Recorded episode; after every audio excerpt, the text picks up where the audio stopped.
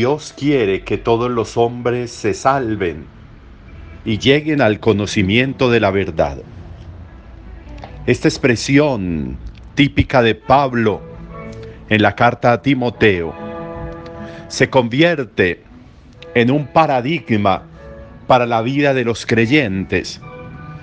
Se convierte en una directriz, se convierte en un empeño, se convierte en la obra real de Dios en favor de los hombres, que quiere que todos los hombres se salven y lleguen al conocimiento de la verdad.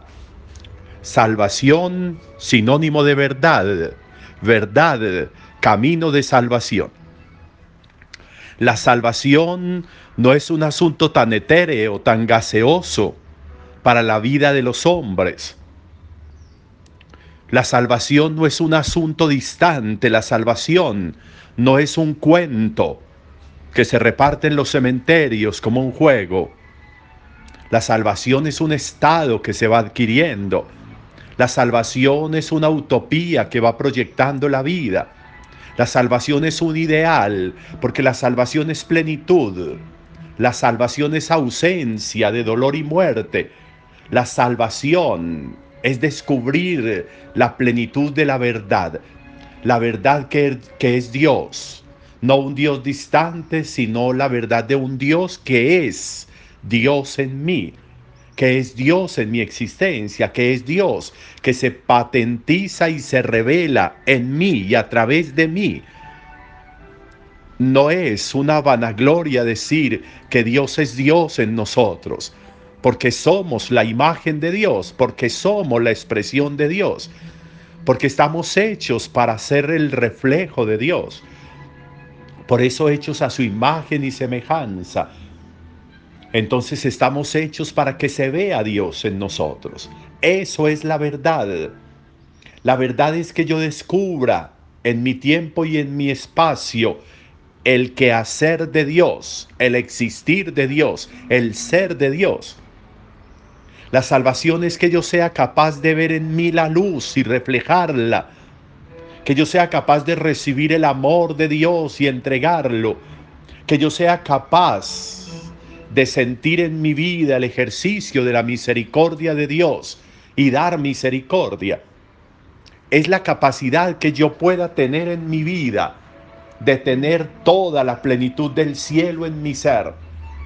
No para encerrarlo, no para guardarlo y volverlo maloliente, sino para volverlo transparente para volverlo luz, para volverlo gusto, para volverlo sabor, para volverlo color, para volverlo vida, para volverlo sanación, para volverlo salud, para volverlo plenitud, para volverlo alegría, para transformarlo en plenitud de vida.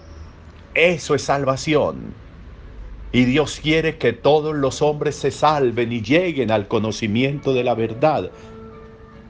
Pero para encontrar la verdad hay que asumir un estado.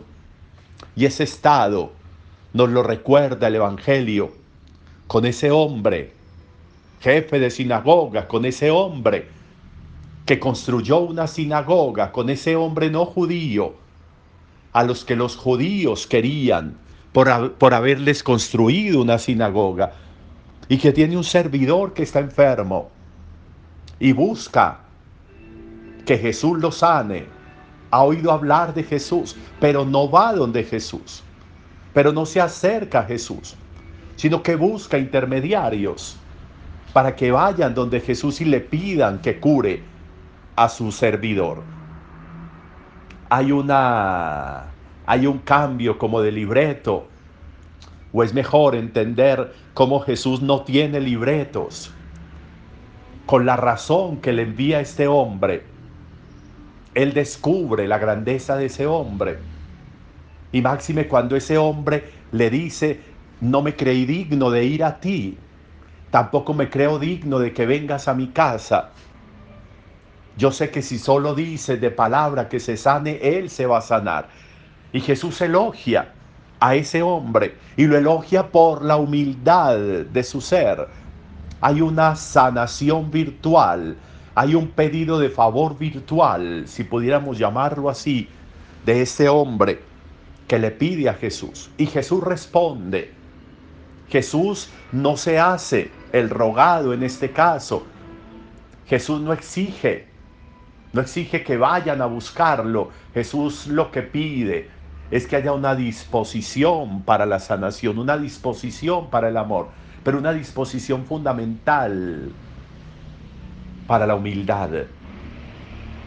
Y miren qué interesante cómo, cómo nosotros podemos encontrar ahí ese hombre, ese hombre que era poderoso, ese hombre que tenía dinero, ese hombre que pudo hacer obras, ese hombre que era del grupo de los romanos que tenían invadido a Palestina. Ese hombre que podríamos decir tenía todas las seguridades, encontró que no era verdad que las tuviera. Y entonces nosotros podríamos meditar hoy desde el ejercicio de la humildad si existen las seguridades. Es verdad que hay seguridades en la vida. ¿Cuáles? ¿Cuáles? ¿Cuáles seguridades? La vida no es absoluta, aunque si la miramos desde la eternidad de la fe, una vida que se extiende por la salvación de Dios, pero no es absoluta en el sentido de que se puede perder, que se puede enfermar. Las promesas que nos hacen son absolutas, no, son seguridades, no, fallan. El dinero es una seguridad, no, no, es, es un bien fungible, se acaba, pasa de mano en mano. Los bienes, tampoco. Las personas que nos rodean son seguridades, no tampoco. Porque pueden morir, porque pueden pasar, porque pueden dejarnos, porque pueden alejarse. La belleza, tampoco, es efímera. Viene y va, pasa, sin ningún problema. ¿Hay seguridades? No, no hay seguridades. Entonces, ¿por qué no ser humildes? Entonces, ¿por qué no descubrir el camino de la humildad como este hombre que le pide a Jesús que cure a su servidor? ¿Por qué no tomar el camino de lo humilde? Este hombre con humildad busca a Jesús, este hombre con humildad sabe que Jesús puede curarle a su servidor. Este hombre con humildad no se atreve ni siquiera a pedirle a Jesús que vaya a su casa. Humildad, humildad que se convierte para nosotros en estandarte frente a las seguridades que no existen, frente a la seguridad que no hay. No existe seguridad. Y por eso el camino de la humildad es el camino pleno para encontrar en la vida la verdad, la verdad absoluta, para encontrar en el camino la salvación. Solo el camino de la humildad nos pone de frente a la salvación. Solo el encuentro con la humildad como un estado de vida nos pone en sintonía con la verdad. En la humildad está la verdad, decía Santa Teresa. Se relacionan humildad y verdad. Solo la verdad la encontramos en la humildad y solo a través de la humildad descubrimos la verdad. Por eso seguirnos apoyando en seguridades, en orgullos tontos, no es el camino. Todo pasa, todo pasa, todo va.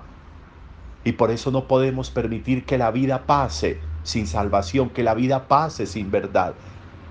Por eso aprendemos de este hombre el camino de la humildad. Hoy sería una muy buena oportunidad para fijarnos si estamos buscando la verdad.